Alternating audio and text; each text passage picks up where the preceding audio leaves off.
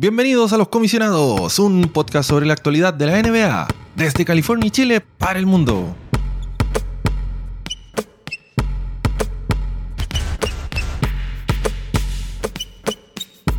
Los Comisionados. Este es el episodio número 11 de la tercera temporada y grabado un día domingo 12 de diciembre del 2021 y traído para ustedes como siempre gracias a nuestro gentil auspiciador oficial, nadie. Con el comisionado Lucho tenemos otra semana más para comentar de esta liga que tanto nos apasiona, la NBA. Hay cosas que han estado pasando alrededor de los equipos. Tenemos una mini pandemia dentro de la liga, algo así como un outbreak. Y también vamos a hablar de algunas lesiones que están ocurriendo, las sorpresas de la semana. Vamos a comentar el partido de los Clippers contra los Celtics que ocurrió en Los Ángeles y varias otras cosas más. Con ustedes, yo soy el comisionado Mauricio Vergara. Me dicen Mave y me acompañan desde Valdivia, el encantador de serpientes, el gran defensor público de todas las cosas sociales, el comisionado Luis Lucho Muy buenas noches, comisionado Mave. Buenas noches a todos nuestros audio escuchas. Aquí estamos en un Valdivia que, al menos en clima, volvió a la normalidad. Estuvo lloviendo estos días, hoy día un día medio nublado, pero ya creo que en la semana volvemos a estas temperaturas de, de infierno acá en Valdivia, que no estoy acostumbrado, comisionado, no, como usted que, que vive en un constante infierno allá en California. No, no, comisionado, yo estoy ahora en, estoy ahora en pleno invierno. Me llegó toda la Navidad de golpe. ¿A cuánto está la, temperatura más baja en California estos días? O, sea, bueno, California es grande. O sea, como.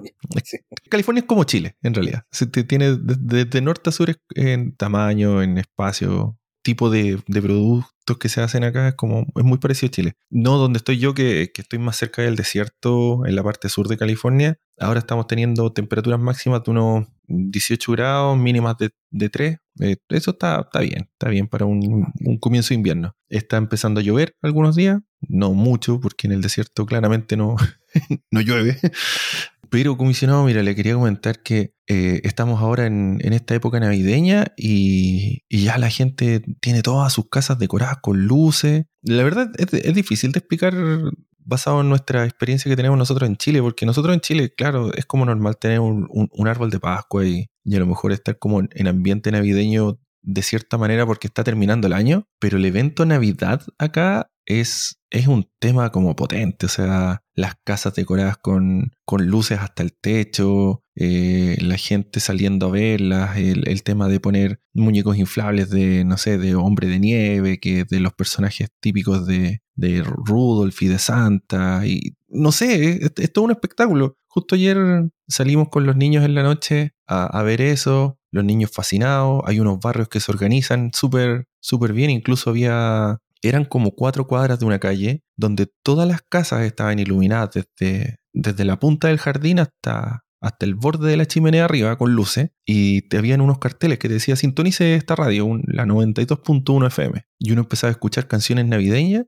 y ahí se daba cuenta que las luces de todas las casas estaban sincronizadas al ritmo de la, al, ritmo de la música. Así que ese, ese nivel de, de Navidad estamos empezando a vivir y ya estamos empezando a abrigarnos y, y nada, pues eh, eh, es, otra forma de, vivir Navidad. Sí, pues otro nivel. Pues. Acá es raro encontrar una casa tremendamente iluminada. Pues igual hay casas donde se adorna el exterior, hay luces en, en por fuera de las casas, más allá de, del árbol de Navidad. En el patio también sus figuritas, pero muy raro, muy raro. Yo recuerdo eh, acá en Valdivia yo no he visto, ¿eh? como en, en, Valparaíso, siempre recuerdo. Ya no me acuerdo el nombre de la calle, como dice, no, o sea, es olvidar tantos años lejos de su ciudad natal, pero en esta calle que une a los cerros de, de Placeres con Esperanza, había una casa que era, era típico todas las navidades, eh, yo creo que a nivel, a nivel de Estados Unidos, muy, muy iluminada, con, con figuras gigantes en su antejardín iluminada, y de hecho era, eh, la gente iba iba en sus autos y se paraba fuera de la casa a filmar, a grabar, porque era la casa que podías encontrar en, en Valparaíso a ese nivel de, Acá también pasa eso, o sea, bueno, aquí en, en, las ciudades donde yo estoy incluso hay un concurso de, de, que tiene varias cosas, o sea, como por ejemplo, ¿cuál es la casa que está mejor decorada? cuál es el barrio que está mejor decorado, la, la, calle que está mejor decorada, o cuál es el espectáculo de luces mejor, o el espectáculo de música que es mejor. Nosotros hemos ido a ver algunas cosas que son, o sea, no sé, digno de, de, televisión, de, ver un show de, Las Vegas, de repente en un barrio, y así como, wow, oh, ¿cuánto, ¿cuánto dinero es el premio de esto? Porque creo que aquí claramente esto no cubre la cantidad de infraestructura luminosas y de música que tienen. Así que, bueno, es, un tema. A lo, mejor deberíamos hacer nosotros algo como los comisionados, tener, un, tener una pelota de básquetbol iluminada comisionado. Algo que invite a los, a los audio escuchas a, a, escuchar nuestro podcast. No sé, con algún link, un código QR tal vez.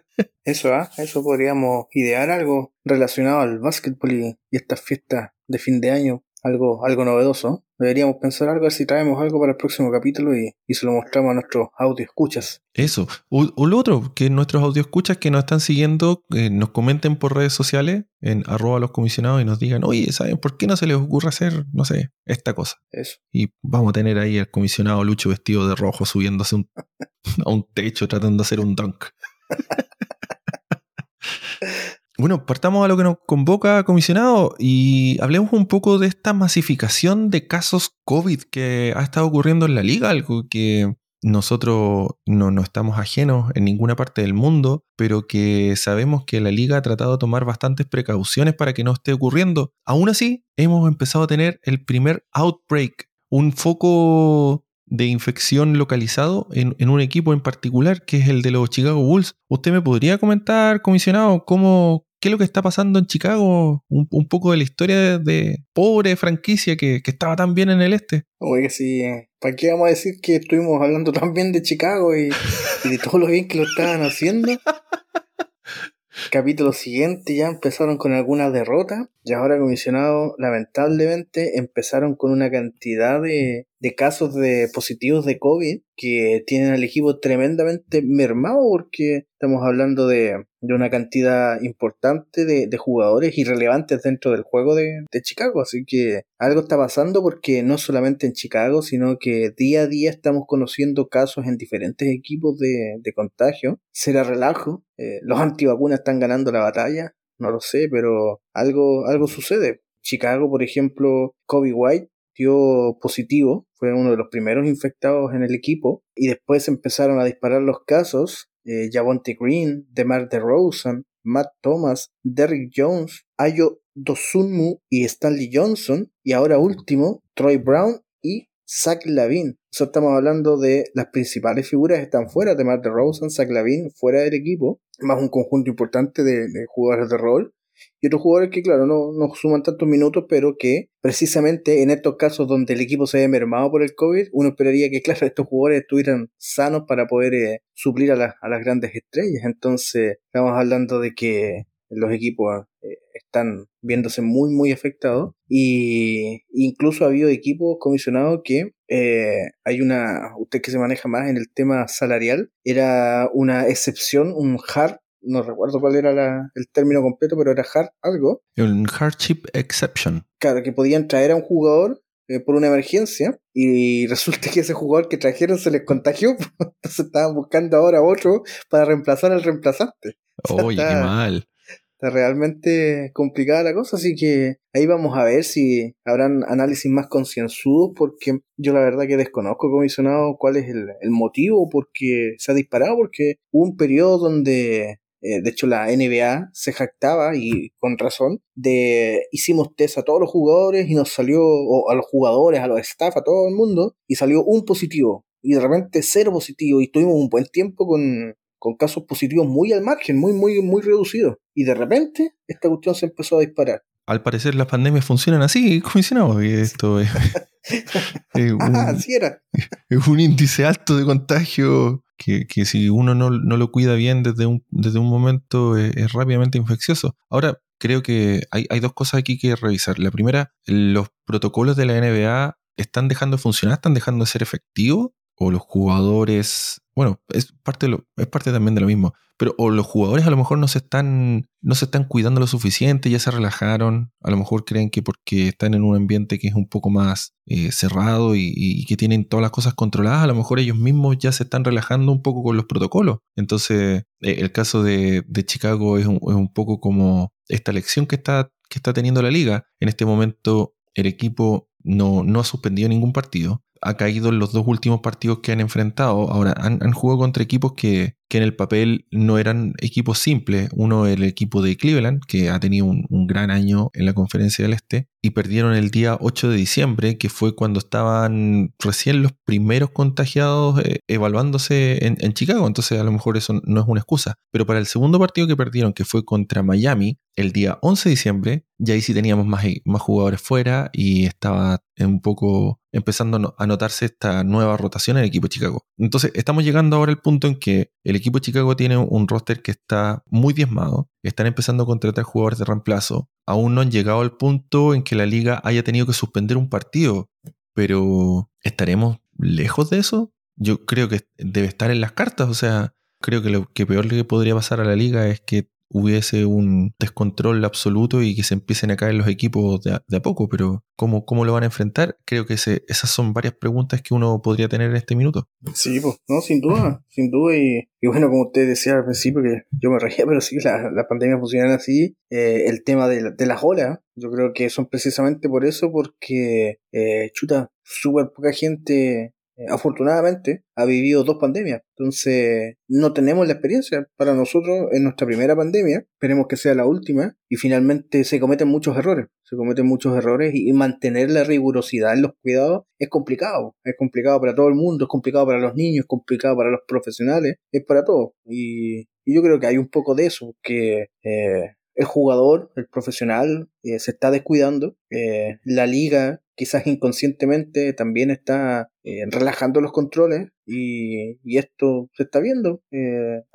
y no solamente está pasando en la NBA, en, hace poco Hoy, día, por ejemplo, se suspendió un partido de, fútbol en la Liga de, Inglaterra, en la Premier League, precisamente porque en un equipo hubo un, foco de contagio y eran demasiados los jugadores contagiados y por precaución se suspendió. Entonces, mm, no es que sea algo excepcional de la, de la NBA y que la NBA esté haciendo todo mal, sino que es parte de este aprendizaje y, y que y hacer el llamado a todo el mundo. La pandemia no se ha acabado, la pandemia sigue ahí y si bien vemos resultados positivos en muchos países de, de contagios bajos, de mucha gente vacunada afortunadamente, la pandemia sigue ahí y aunque tengamos la vacuna nos podemos contagiar igual. Quizás los síntomas, ¿cierto?, de, de la enfermedad no serán eh, tan graves como alguien que no está vacunado, pero nos podemos contagiar igual. Así que a cuidarse, mm. porque si esto le pasa a un profesional que está en una liga donde se toman muchos recuerdos, eh, a usted también lo voy a pasar. Yo creo que eh, probablemente en otros trabajos no se tiene tantos cuidados como en la NBA. Así que a cuidarse. Oiga, comisionado, ¿y podemos hacer un recuento de todos los jugadores que en este momento sabemos están inhabilitados para jugar porque están en, una especie de cuarentena? Eh, sí, pues comisionado, ahí ya le nombré al roster completo de Chicago. Casi. Faltaron un par de jugadores que, están sanos. faltaba Busevich y Ball, creo. eh, los Knicks también tienen un par de jugadores, Obi Topin y RJ Barr, están también fuera por el protocolo COVID. Eh, Charlotte también tiene una caída grande de jugadores por el tema. Lamelo Ball, eh, McDaniels, Plumlee, Terry Rozier y Smith. Rozier sí lo, hoy día salió la noticia que ya estaba eh, listo ya para volver a las canchas, así que debiese volver en el próximo partido de Charlotte, que es, si mi memoria no me falla, mal día de mañana. Eh, Denver Nuggets tiene a, ahí el jugador favorito de nuestro comisionado Diego, eh, Bol Bol, y Austin River, fuera ambos jugadores también. ¿Bol Bol todavía juega? Está en el roster. Así que juega mucho, pero... Uy, Pero está ahí, está ahí. Se, me olvida que estas bromas las tengo que hacer delante del comisionado Diego, no cuando lo vaya a escuchar después, esto en dos días después. Eh, Indiana, Indiana también, los Pacers tienen a Holiday fuera y al coach eh, Rick Carlisle también contagiado. Memphis Grizzlies eh, tuvo la, la, lesión, una lesión física de Jamoran ya está pronto a volver y dio positivo de COVID. Así que se mantiene fuera del equipo, eh, primero por su lesión, ahora por COVID. Así que ya una larga espera para el hincha de Memphis, que su principal figura no ha estado en mm. los últimos partidos. Eh, Toronto no, no tiene jugadores, pero sí en su front office a su principal figura, quizás ahí el principal gestor del de, título, decía, de, del último título de Toronto, que, que no es incorrecto, pero el único título. ¿Kawhi Leonard está No, no, pues el festival el que, el que trajo acá, güey. Masai Ujiri está ahí, un, ejecutivo altamente cotizado. Recordemos que hace poquito renovó por Toronto, pero que se especuló mucho que lo querían llevar a otra franquicia porque el tipo hace muy bien la pega. También está contagiado. Boston Celtic tiene a Josh Richardson y Washington Wizards tiene a Kyle Kuzma, también ahí en lista de, de contagiados COVID. Así que ustedes, no sé si llevo la cuenta, son sumando todo, pero son muchos, muchos jugadores técnicos y, ejecutivos que están fuera. Ahora, ahí yo creo que hay una cosa bien interesante de ver, es, por ejemplo, si, si un equipo empieza a tener como contagiados como en un sector de un grupo y otros no se contagian, quieren decir que ahí nosotros podemos saber quiénes son los grupos internos de cada equipo. O sea, por ejemplo, que, que los Bulls no se haya contagiado eh, Lonzo Ball o Vucevic, eh, eso quiere decir que ellos a lo mejor no comparten tanto tiempo con Zach Lavin, ni con DeMar DeRozan, ni con Kobe White. O, estoy leyendo mucho encima de, esta información, comisionado. ¿Me, estoy pasando? No, yo creo que no. ¿ah? Yo creo que algo hay porque mm, ahora lo de Chicago es medio complicado, porque son tantos. Pero no sé, pues quizás uno podría especular en, en, los Knicks. Obi Topin y RJ Barrett. Son de la misma edad casi. Claro, deben ahí compartir quizás habitación, deben estar ahí juntos siempre, entonces ahí uno podría decir, ah, ellos son bien ahí unidos, pero en, Chicago ellos son tantos que es como, ya, no pescan a, a Paul y a así como no lo invitan a las comidas, no lo invitan a, los cumpleaños. Porque son los únicos casos que no, sí. están ¿Usted está diciendo que en, el chat grupal de los Chicago Bulls, Busevich no está en el, en el chat?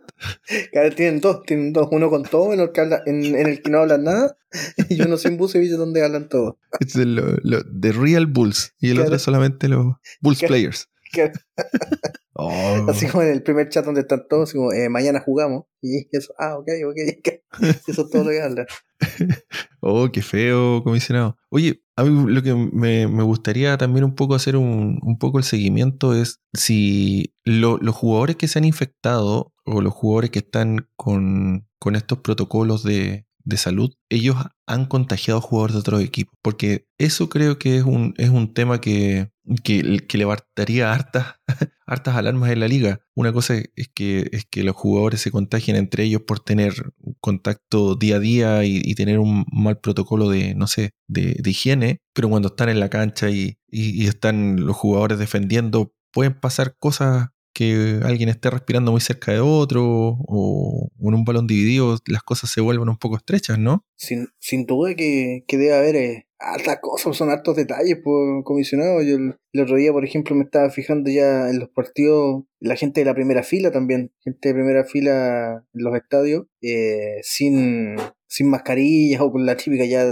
que ocupa la mascarilla se la tiene allá abajo. Eh, estadios ya en plena normalidad, pues entonces uno dice, cómo estarán los controles de acceso, estarán todos comprobados que, eh, no sé, la gente no tiene COVID al entrar al estadio. Y vemos que el jugador la típica jugada que después salen los resúmenes ahí de, de cosas chistosas cuando eh, va a sacar eh, o quiere evitar que un balón salga y se cae arriba la gente. Entonces, al final de cuentas, claro, hay, tantas posibilidades y, que son prácticamente incontrolables porque si queremos gente en los estadios, si queremos que los jugadores entrenen de manera apropiada, porque no los podemos tener eh, entrenando a todos por separado. No, no se puede, no, esto va a perder eficiencia al juego, vamos a ver jugadores más lentos jugando, entonces son tantas las cosas que, que por un lado uno podría decir, oye, y si evitamos esto por un tema de, de salud, pero por otro lado la liga se vería tan perjudicada, entonces yo creo que es complicado y no querría estar en, los zapatos del el colega comisionado de la NBA porque de verdad que deben ser muchas las presiones que están recibiendo. Bueno, yo la semana pasada estuve en un partido comisionado, estuve, estuve presenciando un partido en directo y fui a ver a los Ángeles Clippers contra los Boston Celtics en el ya extinto Staples Center. Ahora es el Crypto Arena. ¿Cuál es el, nombre nuevo? De Crypto, Crypto.com Arena, algo así. Es el, nuevo nombre del estadio. Entonces, por las exigencias sanitarias del condado de Los Ángeles, uno debía entrar con las dos vacunas, que, uno tiene una tarjeta aquí para poder mostrar, y aparte eh, estar con mascarilla. Esas fueron todo lo, que me pidieron. Ahora, fue bien expedito el, momento de entrar. La, tarjeta me la revisaron a la entrada y, fue eso. obviamente uno cuando está adentro ya, ya se puede comprar algo para comer y, o, beber. Y obviamente con, la mascarilla creo que hay un, hay un conflicto de, de que es lo que tiene más prioridad. Yo, yo por supuesto le di más prioridad a, la cerveza y, a la hamburguesa, entonces me, tuve que sacar momentáneamente la, mascarilla, pero, pero bueno, o sea, e, eso es lo que está pasando al menos en, en, las canchas eh, hoy en día. Sí, sí, inevitable. Y uno que lo ve por televisión, y que, bueno, uno ve obviamente el público que está más abajo, no, no ve eh, que están con las mascarillas puestas, o sea, muy pocas personas están con la mascarilla y bien puesta. Entonces, por eso que eh, creo que es complicado ahí el tema. ¿Y cómo tuvo el partido comisionado? El, el partido, interesante partido.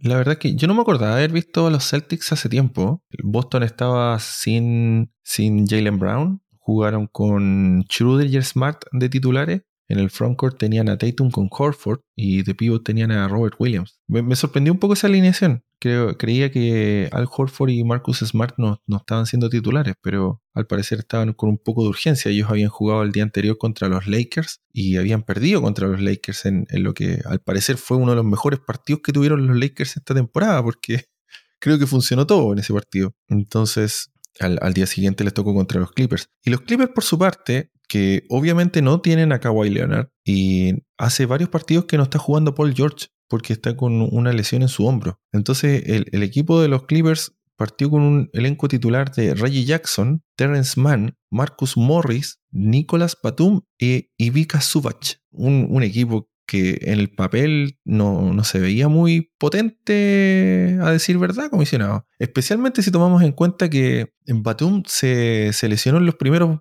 primeros minutos y tuvo que desaparecer. Reggie Jackson tuvo un partido mediocre. Terrence Mann sí agarraba hartos rebotes, él, le mete harta energía al equipo, pero tampoco fue un, factor gravitante. Aún así, comisionado, ganaron los Clippers. ¿Qué, es lo que podemos sacar en limpio de esto? Bueno, lo primero es que creo que vi el mejor partido en su corta carrera que ha tenido de Brandon Boston Jr este rookie que firmaron los Clippers y que tuvo un partidazo comisionado. Yo estuve ahí con, la cuenta de los comisionados tuiteando algunas cosas y, y la verdad es que este chico que tiene físicamente se parece un poco a, a Brandon Ingram. Está como con textura delgada, brazos largos, un poco triplero, que, parece como que fuera un poco, un poco endeble, pero en realidad son, son jugadores que siguen siendo fuertes y, muy hábiles. Él, él embocaba unos triples comisionados que creo que eran de la envidia de Marcus Smart,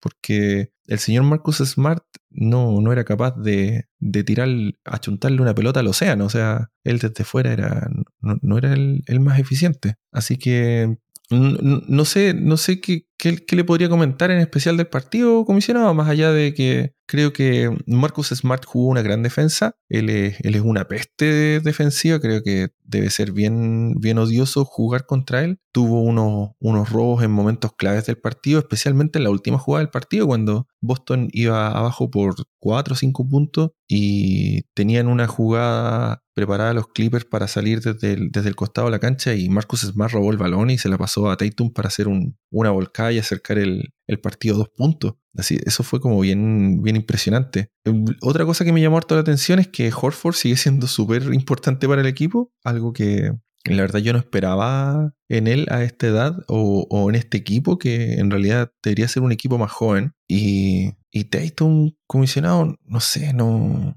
pese que anotó harto en el partido, no, no, no me convence Tatum como jugador. No, no le convence, pero porque, porque tiene buenos números, tiene una cantidad importante de, puntos anotados, eh, ha ido mejorando la, cantidad de asistencias que está dando eh, por partido. Eh, ¿qué, es lo que usted ve en Tatum que no es el, el líder que necesita Boston para, para llevar a este equipo finalmente? ya claramente en esta temporada no, no lo veo así, pero las que viene a, ganar otro anillo. Creo que, creo que esa es la palabra clave, comisionado. Él, yo no lo veo a él como un líder en el equipo. Él es un buen jugador, tiene mucho talento, pero bueno, y esta es la primera vez que yo lo veo en, un partido completo. Sentí que él no se echa el equipo al hombro. Siento como que él es espera que el juego llegue a él, pero él en ningún momento como que trata de dominar el juego o tomarlo por delante para poder tratar de, no sé, por ejemplo, sacar, sacar adelante un partido donde en un momento los Celtics iban perdiendo por 16 puntos. Cuando, cuando los Celtics iban perdiendo, Tatum no apareció. Y si los Celtics empezaron a remontar fue por la defensa de Smart,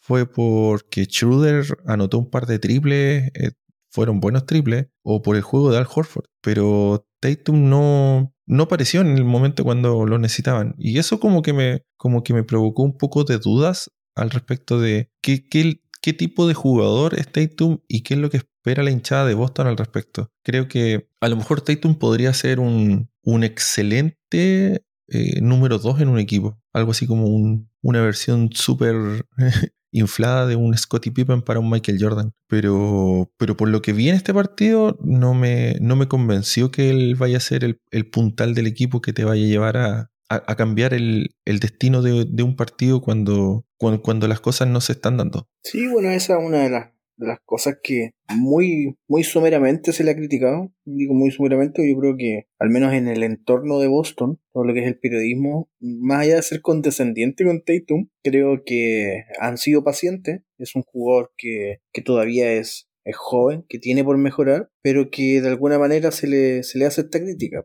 Un jugador que todavía no llega a los 24 años, pero eh, está la presión sobre él, de todo el entorno de Boston, de que él sea el número uno, el que es jugador que uno espera en una franquicia que se eche al equipo encima y que precisamente sea el que lidere esas remontadas cuando las cosas partieron mal dentro de un partido. Y, y a veces lo hace, a veces lo hace, pero a veces no lo hace. Y una de las cosas que, que siento yo de, de Boston es que eh, más allá de que pueda haber eh, problemas en la conformación del roster, que creo que lo hay, pero creo que era algo sabido, ¿ah? no, no, no, no, hay mucha sorpresa en esto que voy a decir, que tenía que ver con, con el conductor del equipo, el point guard. Eh, recordemos que Dennis Schroeder se sumó a última hora en, a Boston y que fue yo creo que una, una buena movida de Boston, pero una movida que, que en otras circunstancias no hubiese salido. O sea, se lo llevaron por un mínimo a Schroeder, cuando en realidad era un jugador que podía optar a, a mucho mejor eh, dinero. Creo que él también hizo una mala movida personal y, y, se quedó en un escenario, en un mercado donde ya no había plata, los equipos ya estaban llenos y tuvo que optar por lo que le ofrecieron nomás. Eh,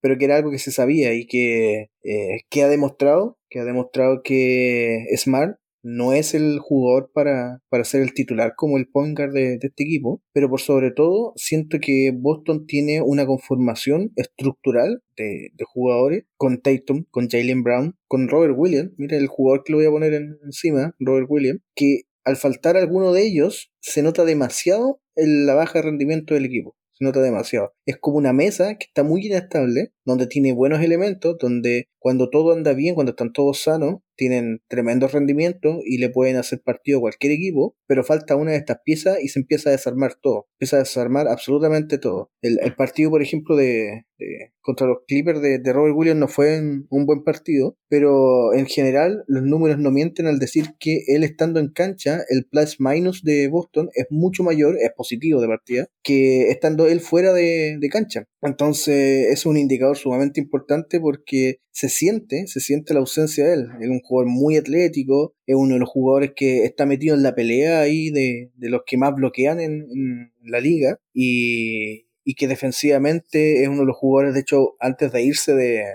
como de coach, Brad Stevens, él siempre reconocía, dentro de lo mal que le estaba haciendo Boston la temporada anterior, que el mejor jugador defensivo que ellos tenían no era Smart, precisamente, sino que era Robert Williams. Él les estaba dando muchas más herramientas defensivas de lo que incluso le estaba dando Smart, que Smart sigue siendo un tremendo defensor. Entonces, bajo esa estructura, eh, no estando Jalen Brown, siento que Tatum se despotencia demasiado. Y, y a veces me da la, la sensación de que la gran figura de Boston no es Tatum, tampoco es Brown, sino que son ambos, ambos, como un todo. Ellos, ellos dos juntos son la gran figura del equipo. Fallando uno, no estando, como ahora no está Jalen Brand, o teniendo un partido muy bajo uno de los dos, creo que Boston se despotencia demasiado. Y eso hace que nuevamente estemos en presencia de una temporada muy irregular. Eh, Boston acaba de terminar un, un, viaje por la costa oeste que fue horrendo. Solamente le ganó a Portland, perdió con los Lakers, perdió con los Clippers, perdió con los Suns. Ahora tampoco estamos hablando de equipos menores. Ahora bien destaca que lo de los Clippers también fue pobre en cuanto a personal lo que presentó, entonces ahí habla bastante mal de Boston. Con los Lakers es un partido aparte porque es como el clásico y, como que se juega de otra manera. Te decía que los Lakers juegan el mejor partido de la temporada porque se prenden un poco. Además que ya Boston le había ganado a, los Lakers en Boston, no será como la revancha. Y los Suns, los Suns, estamos hablando de... Uno de los mejores equipos de la liga. el mejor equipo, sí, pues, los Golden State bien. Tanto hablamos de los Golden State, perdieron la punta porque los mufamos ya parece, ahora se caen y salen de playoff incluso. no, tanto, pero, pero eso, así que yo creo que un partido bien ganado por los Clippers, nada que hacer por Boston, y esa irregularidad está pesando demasiado, a tal nivel de que incluso ya hay rumores, rumores de prensa, ¿sí? De que Boston empezaría a hacer los primeros trades, em, ya pensando en la temporada siguiente y, sacando jugadores que sabe que no va a poder mantener para la siguiente temporada, que terminan contrato, como por ejemplo Dennis Schroeder, que él tiene un contrato de un año. Se especula de que ya podría ser pensado en enviarlo a un contendiente que lo quiera y ahí agarrar un par de, de opciones de, para los siguientes drafts. Así que vamos a ver qué hace Boston, pero si Boston pretende ser eh, contendiente con este core, necesita sin lugar a dudas un point guard de calidad. Así que Time Lillard está disponible, ¿no, comisionado? Creo que sí, pero creo que el, precio que está pidiendo Portland es, es altísimo. ya, bueno, será otro. ¿Usted, ¿Usted intercambiaría a, a Tatum por Lillard? No. Porque eso, eso creo que es como la, base de, lo que están pidiendo hoy en día. Si, si nosotros analizamos el, los últimos años de, Lillard, él ha estado siendo All NBA Team, o sea, dentro de estos tres mejores equipos de la NBA, seleccionado al menos los últimos tres años. Y Portland no quiere nada menor que eso. Entonces, como que se restringe un poco, un, poco la cantidad de jugadores disponibles. Si, si analizamos los, los jugadores que han estado en, esa, en esas selecciones, ya tenemos que descartar de inmediato los que no, se van, a, no van a salir de trade nunca. Por ejemplo, Giannis Antetokounmpo, Luka Doncic, el mismo LeBron James, em, qué sé yo, Jimmy Butler. Esos jugadores no, los van a intercambiar. Entonces, a lo mejor si llegamos a un segundo tier, los Bradley Bills de la vida o, los, no sé, eh, los Jalen Brown, los Jason Tatum, los Paul George, eso yo creo que es un poco lo que podría apuntar Portland hoy en día, pero no, no veo nada que en este minuto haga que Portland quiera apresurar un poco esta, esta necesidad de moverse con, con Lillard. Además, por todo lo que se ha escuchado, Lillard tampoco tiene muchas ganas de dejar Portland, así que no, no sé si, si Portland va a tratar de ser proactivo en eso y, tratar de, enviarlo a otro equipo mientras él, él esté contento ahí. Sí, no, sí es difícil, es difícil. Yo lo he tirado sobre la mesa solamente porque ha habido, se ha levantado algo de polvo en, Portland. Eh, se ha hablado de algunos rumores, pero yo creo que más suena para el lado de CJ McCollum que de, de Lillard. Yo creo que... Y de hecho lo comentamos el capítulo pasado. A mi parecer, si Portland va a hacer algún movimiento, va primero a buscar eh, una salida para CJ McCollum para tratar de buscar un, mejor calce para Dame Lillard y ver si con ese nuevo calce eh, Portland puede meterse en la pelea de verdad eh, para poder llegar a una final de conferencia al menos. Pero, y claro, si no resulta tampoco, ahí yo creo que recién van a pensar en la reestructuración porque el contrato de Dame Lillard es, es largo, quedan varias temporadas todavía, así que, como dice usted, no hay ningún apuro. Sí, sí. Oiga, comisionado, el otro que le. Bueno, ya, ya como que los vocé un poco, pero este Brandon Boston Jr., no sé si usted tuvo la, la el tiempo de, de, ver a este, este chico jugando contra los verdes, contra los Celtics, pero Brandon Jr. viniendo. Brandon Boston Jr. viniendo desde la banca, anotando cinco triples en ese partido, anotando un triple al final del, del segundo cuarto, ganándose incluso una técnica por estar discutiendo contra Marcus Smart. Ahí no. Él no se achicó e, este, rookie. Creo que es una de las cosas más rescatables que tengo de este partido. Él y, y Marcus Morris, que es, tan irregular ese hombre. Hay veces que juega muy bien, en, encaja triple muy clutch y otras veces tiene unas decisiones terribles en cancha. Entonces a, mí nunca me, ha convencido mucho su juego porque no, su consistencia me hace, me hace ponerme un poco ansioso de cuál va a ser el Marcus Morris que voy a tener yo en, el día que necesito. Lamentablemente nos ha pasado con los Clippers que en, los últimos años, cuando les ha tocado jugar, por ejemplo, contra, contra Dallas, Marcus Morris es un factor mediano, casi negativo para el equipo, cuando por ese precio uno podría a lo mejor estar optando a otro jugador que, tenga un poco más de consistencia. Pero en este partido Marcus Morris jugó bien. A lo mejor es porque estaba jugando contra los Celtics, que es su ex equipo. Em, hubo un par de jugadas ahí donde se estuvieron ladrando con, con Marcus Smart. No, no sé si habrá alguna historia ahí entre medio, pero, pero bueno. Eh, fue entretenido ver esto, esto en cancha. Me llamó harto la atención que había harto público de los Celtics. Es, eh, creo que creo que aparte de Golden State Warriors y los Chicago Bulls, creo que es la vez que he visto más hinchada del, otro equipo eh, en un partido de los Clippers. Em, y, son bien bulliciosos en realidad los, los, bostonianos. Claro que cuando iban perdiendo estaban bien calladitos, así que no, no sé, no sé si será siempre así. Pero no, estuvo entretenido y, ojalá que tenga la posibilidad de poder ir a ver otro, otro partido.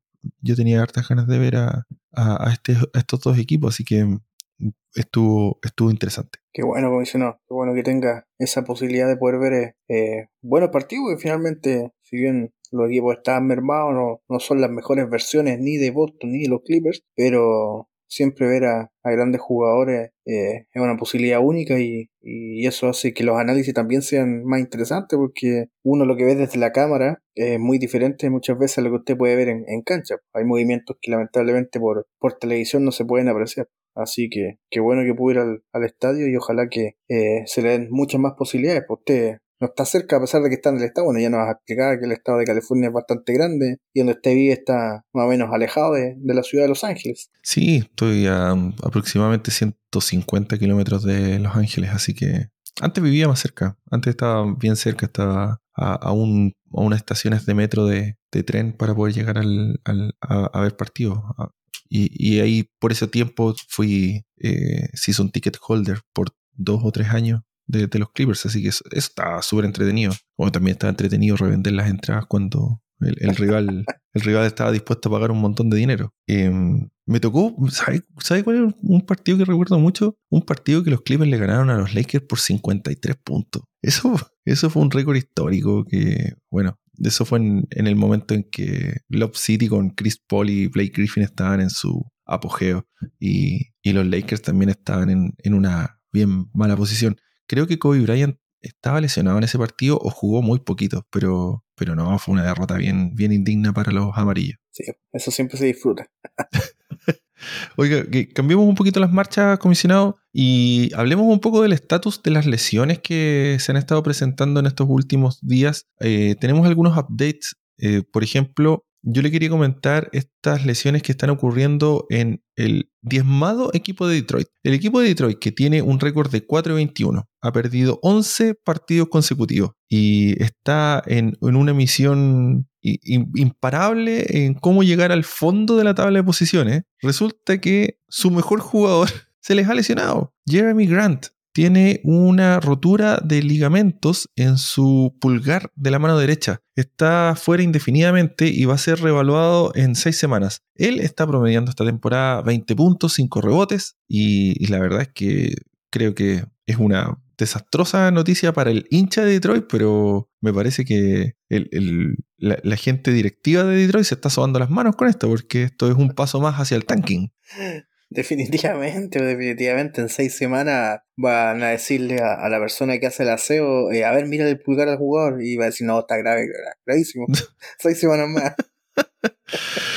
y entre medio de todo eso, también un ex jugador de, su equipo, comisionado, Kelly Olinick, él también está con una... No, no, no es rotura completa, pero es un estiramiento en el, en el ligamento del cruzado de la rodilla izquierda. Él también va a estar fuera por, por varias semanas y la verdad es que ahora lo único que queda es, seguir viendo a Kate Cunningham cómo se va a cargar este equipo y a ver si es que puede lograr algunos votos para estar en el, en el ranking para el Rookie of the Year. Sí, y ahí el que nuestros amigos que juegan a las ligas de fantasía, si lo tienen ahí en su liga, Cunningham va a ser eh, bueno porque yo creo que va a entregar hartos puntos de fantasía. Oh, sí, mandémosle un saludo a nuestro amigo Gonzalo y su equipo Grand Gonzalo's Team, que el, otro día le tuve que. Lo, estaba saludando por su cumpleaños y, le decía que por qué carajo tenía en la banca a Kate Cunningham si es que tenía a, a quién era Tani Green de titular en, su equipo. Que, que, mi regalo de cumpleaños era darle ese, ese consejo gratuito. Sí, ahí ahora se va a forrar en puntos de fantasía con Cunningham. Oiga, comisionado, eh, ¿usted me tendría alguna noticia de uno de nuestros jugadores favoritos para comentar? ¿Zion Williamson? Zion Williamson. Uy, quiero contar de Zion. Espero que no sea su jugador favorito comisionado porque le tengo noticias no muy positivas. Por no decirle que son terriblemente negativas. Eh, resulta que él estaba lesionado. Usted sabía que estaba lesionado y que ya llevaba un tiempo fuera, que tuvo una cirugía y una cirugía que, que nos enteramos ahí entre, como se dice, entre gallos y medianoche, porque no, no fue muy publicitada. De repente, oye, va a partir la temporada. Ah, les avisamos que lo operamos el otro día y va a estar fuera un par de meses. fue como, ¿qué? ¿Qué pasó? No teníamos información y resulta que sí, pues tenía un problema ahí, ocho, nueve problemas nuestro amigo Zion Williamson y y lo operaron y ya estar fuera. Ya llevamos eh, casi 30 partidos en la temporada, sigue fuera. Eh, empezó ya su recuperación, estaba, no, no decía que listo para volver, pero ya estaba entrenando y resulta que sigue con dolores. Así que Zion Williamson va a estar fuera de manera indefinida, va a ser evaluado de manera regular, pero sigue fuera. Y eso, comisionado en el ambiente basquetbolístico, en la gente que sabe de esto, donde nos incluimos, nosotros teníamos algunas apreciaciones respecto al amigo Zion desde un principio. Eh, afortunadamente nuestros audio escuchan no nos ven físicamente y nos van a decir, oye, ¿qué opinan estos guatones de, de otro guatón? Pero nosotros decíamos que Zion está guatón, que tenía que cuidar su, su mandíbula, cerrarla y dejar de comer McDonald's, KFC y tanta hamburguesa buena que hay en, en Estados Unidos y dejar de tomar gaseosa porque además de su gran peso, nosotros lo veíamos que una de, las principales problemáticas que tenía él eh, era su rechazo, o más, más, que su rechazo, su aterrizada de vuelta, que no la tiene de manera eh, simétrica, no cae con los dos pies, sino que cae con uno primero. Y siempre hace lo mismo. Y nosotros decíamos, este cabro se va a matar esa rodilla con ese peso y cayendo de esa manera. Y parece que no estábamos tan alejados comisionados porque eh, sigue lesionado, sigue con dolores, no se recupera. Y de hecho ese, ese comentario o, ese, ese rumor que se escuchó en redes sociales fue como, oh, ¿sería todo vasallo? ¿Sería el mm. fin de una carrera?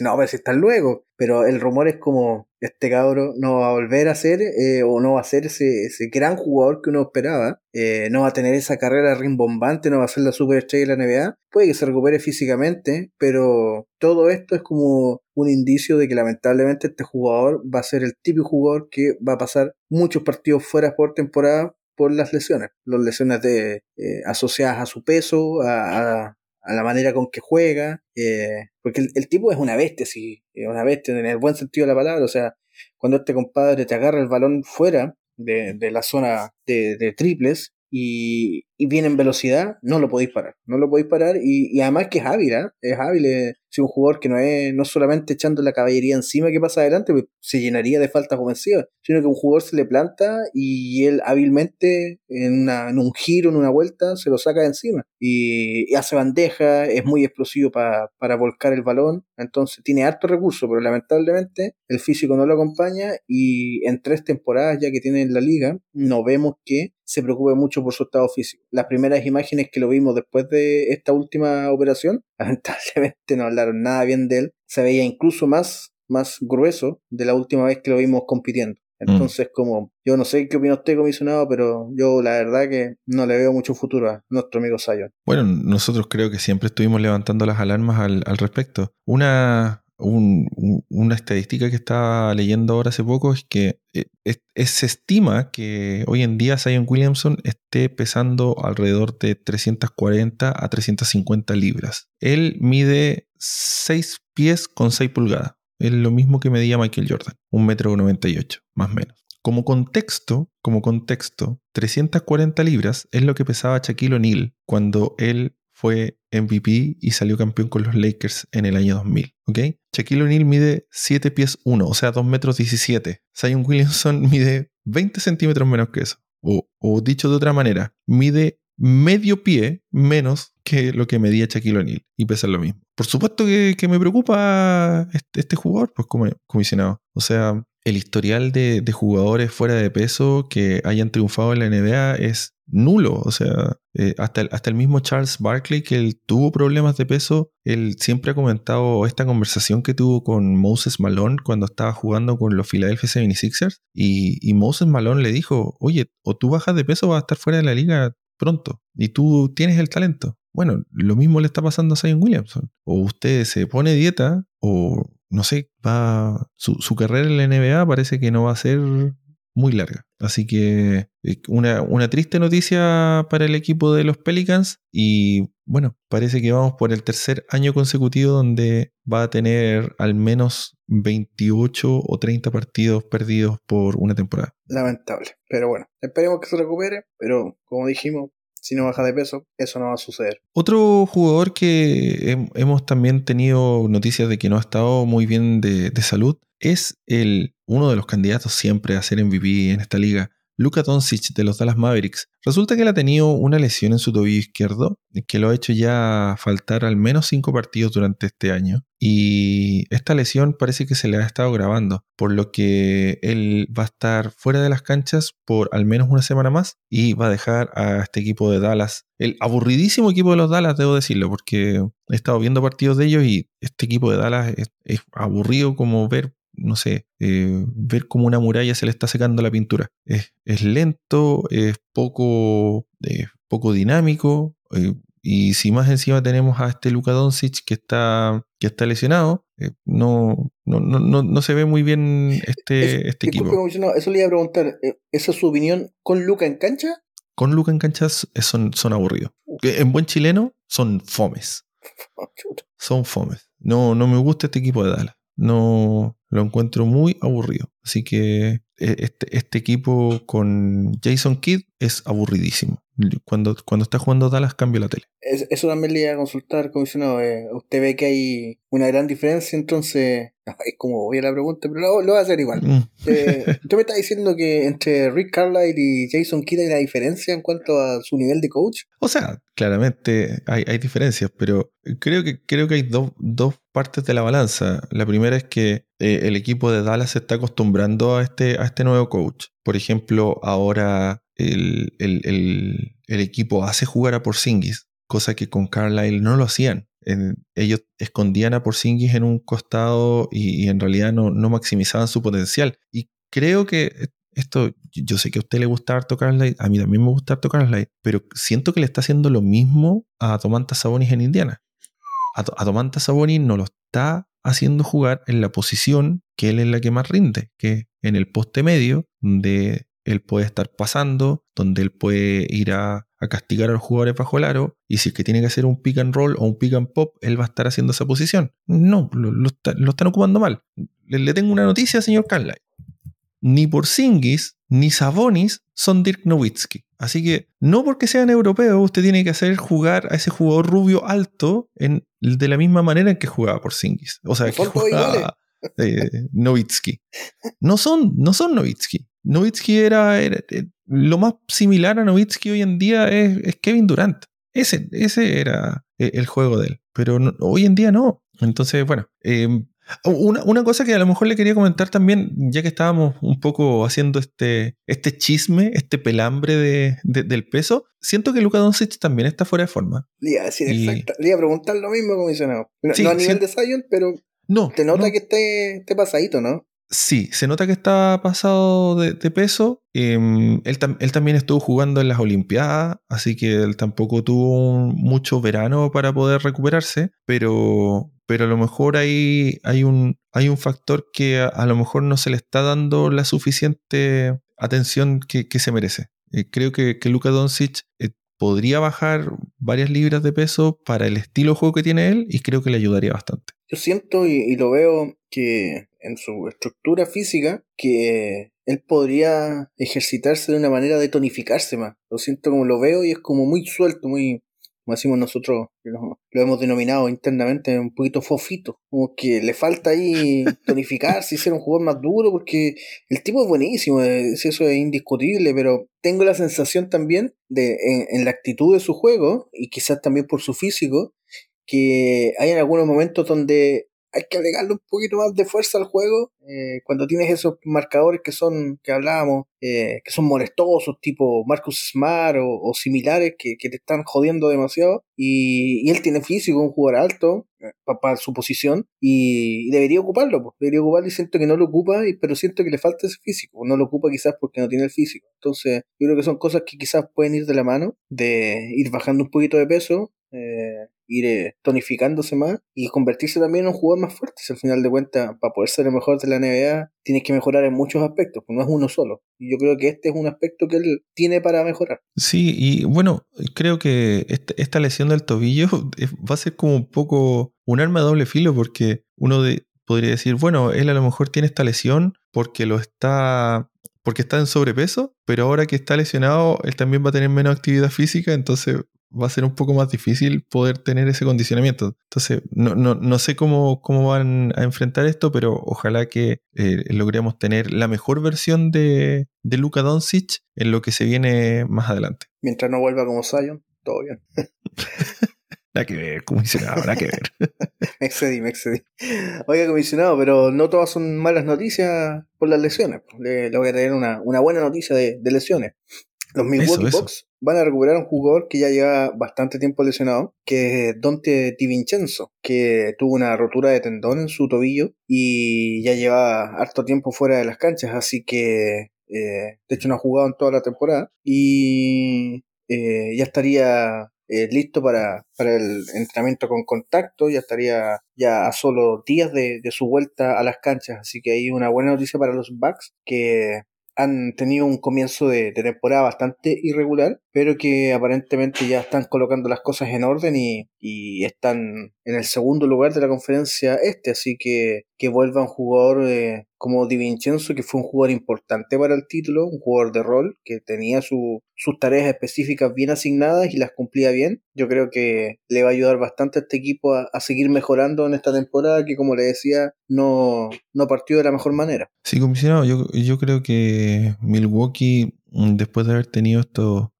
estos impases con las lesiones, creo que se está empezando a rearmar. El, el, campeón, yo creo que nunca hay que desestimar cuánto cuán peligroso pueden ser. Y al parecer, esta, esta noticia le viene como anillo al dedo a Dante a, a, los Bucks, a los Bucks y, y en especial a Dante DiVincenzo, que es un jugador bien entretenido para, para tener ahí alrededor de, de alguien como Yanis. En otras noticias, comisionado Lucho, le quería comentar que se ha sabido que Greg Popovich será reemplazado como el próximo coach del el equipo de Estados Unidos y será reemplazado por nada más y nada menos que redoble tambores, Steve Kerr. Algo que en realidad esto era una, una, una, una de, las, de los peores secretos guardados en la liga. Todo, el mundo sabía que iba a ser Steve Kerr. Así que, bueno, em, bueno, ya es oficial. Él va a estar preparando al equipo de Estados Unidos para la próxima Copa del Mundo que va a ser en París para el 2024. Y él fue eh, hasta las últimas Olimpiadas el, ayudante de entrenador de, del señor Popovich. Así que el coach Popovich deja, deja su, su vara para pasársela ahí a, a Steve Kerr. Oiga, comisionado, y el, el, staff técnico de Steve Kerr, así, algo poco para entrenar a tus jugadores. Va a tener a Monty Williams, el coach de los Suns, y va a tener a un tal Eric Spolstra de, de Miami. Un suave. Ah, creo que van a tener problemas entonces este equipo. un pequeño staff técnico ahí para Steve Kerr, así que eh, tremendos técnicos y, y bueno, ah, dicen, uno muchas veces tiene esa sensación de que entrenar a estos tremendos jugadores no debe ser ningún problema, si son tan buenos, van a ganar trotando. Y ya vimos que a Greg Popovich se le complicó y harto la cosa. En el Mundial, en el Mundial dieron, así que dieron pena, pero fue un triste espectáculo de, Estados Unidos. Y en los Juegos Olímpicos partieron de manera horrenda, perdiendo con Francia, terminan ganando el oro, pero no fue nada fácil el periplo de, de Greg Popovich, que es un gran coach. Así que sí. Eh, uno esperaría que Steve Kerr y Spolstra, Monty Williams lo hagan de muy buena manera, pero hay que hacerlo, hay que hacerlo. No es tan sencillo como llegar, sentarse y decirle a los muchachos, hagan lo que saben hacer. Bueno, comisionado, y antes de que terminemos el, este episodio, ¿qué le parece si nos hace usted un recordatorio de los partidos que vamos a tener para el día de Navidad que, que ya se nos viene en un par de semanas más? Pero claro, comisionado, tremendo siempre para el 25 de diciembre eh, luego de haber abierto todos los regalos, eh, de, de haberse levantado tardecito el día 25 ahí, pero no se levante tan tarde porque el primer partido de la, del día es a las 12 del día de, la hora del este. Y vamos a ver a los Atlanta Hawks contra los New York Knicks. Hay un buen aperitivo de mejores partidos que se van a venir. No digo que este sea un mal partido, pero un partido que hace entretenido de dos equipos que están dando pelea por meterse a los playoffs. Y así que va a ser eh, un, un, buen encuentro porque están ahí peleando los últimos lugares para meterse a los playoffs. Después a las dos y media eh, vamos a tener justo hoy un par de equipos que hemos estado comentando. Eh, los Milwaukee Bucks van a recibir a los Boston Celtics. Así que ahí un duro metón para los Celtics porque justo estábamos hablando de que Milwaukee estaba mejorando bastante y Boston era muy irregular. Eh, después a las 5 pm, todo esto hora del este de los Estados Unidos, vamos a tener ahí un tremendo partido que es el es como la, la final anticipada comisionado de, de la conferencia del oeste. Los Phoenix Suns recibiendo a los Golden State Warriors. Wow, wow, ese a ser un partidón. Ese, los, de, los de antes, yo creo que, bueno, vamos a estar con toda la función de los regalos, los niños corriendo, gritos y, viendo el tema del almuerzo, pero el, el de este Golden State contra Phoenix, ese, por favor, no me molesten, yo quiero estar ahí sentadito y en silencio vamos a ver esto, a lo, a lo más comentando cuántos triples está anotando Curry. Eso, muy bien, muy bien. Ahora yo le acabo de decir algo, pero olvídese eso, porque el siguiente partido va a ser la final de la NBA de esta temporada. como, no tengo por qué estar de acuerdo conmigo mismo. a las 8 pm van a jugar los Lakers recibiendo a Brooklyn Nets. Partidazo también hay que para muchos esa debiese ser la final. Yo creo que no la va a hacer, pero bueno, hace un buen, buen partido también. En, el papel, si es que estuviera Kyrie Irving, si es que LeBron pudiera jugar más de cuatro partidos consecutivos, si es que Anthony Davis no fuera el peor lanzador de cancha de toda la liga, sí, le, encuentro razón, sería, sería una final anticipada. Pero como se están dando las cosas hasta ahora, han decepcionado bastante estas conformaciones. Bueno, en realidad, más, más, los Lakers decepcionan que los Brooklyn, porque Brooklyn igual está, en, la punta del este. Pero claro, si estuvieran con Kyrie, ellos serían indiscutiblemente los favoritos. Los favoritos, sin duda, sin duda. Yo creo que esta es la final de la liga para la prensa no especializada.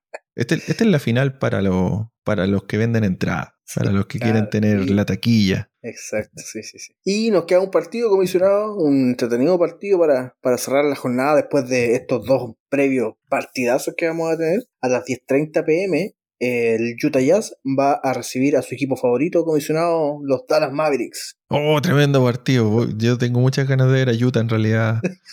patearle el trasero a estos aburridísimos Dallas Mavericks, o que me sorprenda Dallas trayendo a un Luka Doncic con 20 libras menos y jugando un gran nivel, recuperado ya totalmente su lesión de tobillo. Eso, eso, sí, pues no, sí puede. Tiene potencial de buen partido, pero como te dice, sí, es un partido sí, ya de menor tono comparado con lo que ya veníamos viendo antes, pues así que pero bueno, son cinco entretenidos partidos. Eh, si tienen la posibilidad de verlos todos, véalos todos, porque se va a entretener de todas maneras. Si no, ahí elija su favorito y, y, bueno, ve ahí el, el, mejor que a usted le parezca. Así que bueno, nada más, usted tiene pequeñitos, así que probablemente no los va a poder ver todos porque tiene que salir a jugar con los juguetes nuevos de los niños, así que elija uno y... Oiga, no, no, no, le diga, no le diga a nadie comisionado, pero es que tengo refuerzos aquí en la casa. Tenemos a los abuelos aquí que nos oh, vienen a acompañar hasta Navidad, así que vamos, vamos a ver cómo, cómo, cómo se pasa ese día ahí. Perfecto, eso es una buena noticia desde el punto de vista basquetbolístico. Bueno, comisionado Lucho, muchas gracias a usted y a todos por este nuevo episodio, todos nuestros audio escuchas que siempre nos están escuchando episodio episodio. Recuerden enviarnos sus comentarios y sugerencias para el próximo episodio en nuestras redes sociales, arroba los comisionados. Y suscríbase en su plataforma favorita a través de loscomisionados.com. Y sin más, comisionado, nos despedimos, nos preparamos un poco más para meternos ya de lleno a todo lo que va a ser este mes de diciembre Estamos cada vez más cerca de estos partidos de Navidad que usted está comentando y nos vemos en nuestro próximo episodio. Nos vemos, comisionado. Un saludo para todos nuestros audio escucha y nos vemos en el siguiente capítulo. Chao, chao.